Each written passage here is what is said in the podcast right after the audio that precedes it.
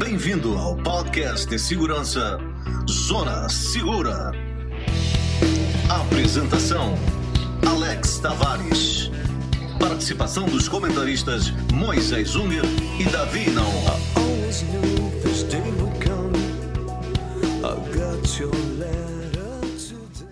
Olá, ouvintes protetor e protetora, com vocês o podcast que fala da segurança descomplicada. Esse é o episódio número 13. Esse podcast é apresentado por mim, Alex, e os consultores em segurança Davi e Moisés. Hoje vou conversar sobre os cães e seu papel na segurança. Os mitos que envolvem o cão de guarda na sua casa. O que os criminosos pensam a respeito de uma casa que tem cão de guarda. Falarei sobre isso de uma maneira descomplicada e focada no seu dia a dia para as suas necessidades, necessidades que nós brasileiros enfrentamos. Davi Moisés, tudo bem? Começando com a primeira pergunta: qual seria o fundamento atrás dessa prática, amigos? Olá, Alex. Olá, ouvintes. Tudo bem? Um pouco de teoria antes, para a gente esclarecer algumas coisas. Primeiro, existem relatos que o cão já vem sendo domesticado desde a era glacial. Estamos falando aí, segundo os cientistas, de 500 mil anos atrás. E a principal causa dessa necessidade era uma parceria natural de o que o homem tinha naquela época em procurar alguém que já ajudasse a capturar presas. Com o passar do tempo, houve uma adaptação entre a nossa espécie e os cães dando sentido para uma frase que hoje todos nós conhecemos, que é o cão é o maior amigo do homem. Certo, então me diz uma coisa: o criminoso realmente escolhe uma casa que não tem cão de guarda? Isso é verdade? Alex, de uma maneira geral, sim. A não ser que você tenha sido escolhido por outros motivos, que não um ataque aleatório, tá? Mas esses são 99% dos casos. E eu gostaria de adicionar uma informação que a gente retirou dos próprios criminosos.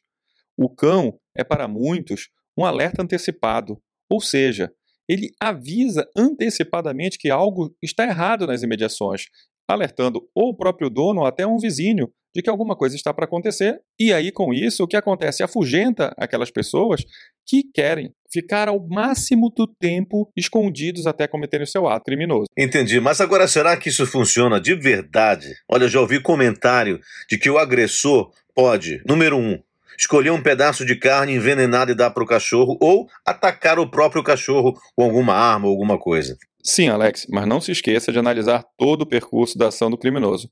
A logística e o alerta antecipado que falamos anteriormente têm um papel preponderante na desistência do criminoso. Eu sei que vivemos um momento louco hoje em dia.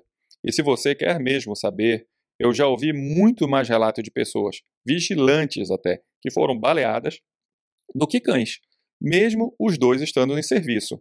E para finalizar, um cão bem alimentado, com o faro treinado, não come comida que não for dele. Tá, mas agora você está falando já de outra coisa, já do aspecto do treinamento. Fala pra gente como é que é esse treinamento, se tem algo especial sobre isso. Sim, Alex. O treinamento é fundamental para a sua convivência com o cão. Você quer que ele tenha uma reação com você e uma outra reação diferente na frente de um agressor. Para ser bem resumido, primeiro devemos definir qual é o ambiente se o cão irá ficar sozinho, se ele guardará um território, uma pessoa, uma casa ou um apartamento, se essa casa tem área livre, etc. Com base nessas respostas, você poderá procurar algumas raças que melhor atendam à sua necessidade. Opa, você falou em casa ou apartamento. Existe diferença entre cão de guarda para casa e para apartamento? Sim, porque cães em apartamento geralmente vão ser animais de porte menor e são animais de estimação que não conviver com você, sua família, seus convidados isso é um dos motivos que o treino se faz tão necessário. Ok, mas e se você tivesse que escolher uma raça para ser cão de guarda? Escolher um cachorro, uma raça de cachorro, qual seria? Aí vai depender muito da sua necessidade. A raça de todos os tipos e com certeza você encontrará uma que se enquadre no seu perfil. Algumas das raças mais famosas de cão de guarda são pastor alemão e Rottweiler.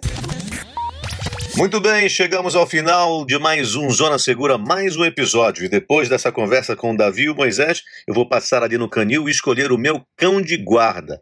E você, amigo protetor e protetora que está com dúvidas em que raça escolher, você já sabe, pode entrar em contato conosco através das nossas redes sociais. E em 10 dias estaremos de volta aqui e vou falar um pouco mais de como manter você, a sua família e a sua casa bem mais segura e protegida. Até a próxima!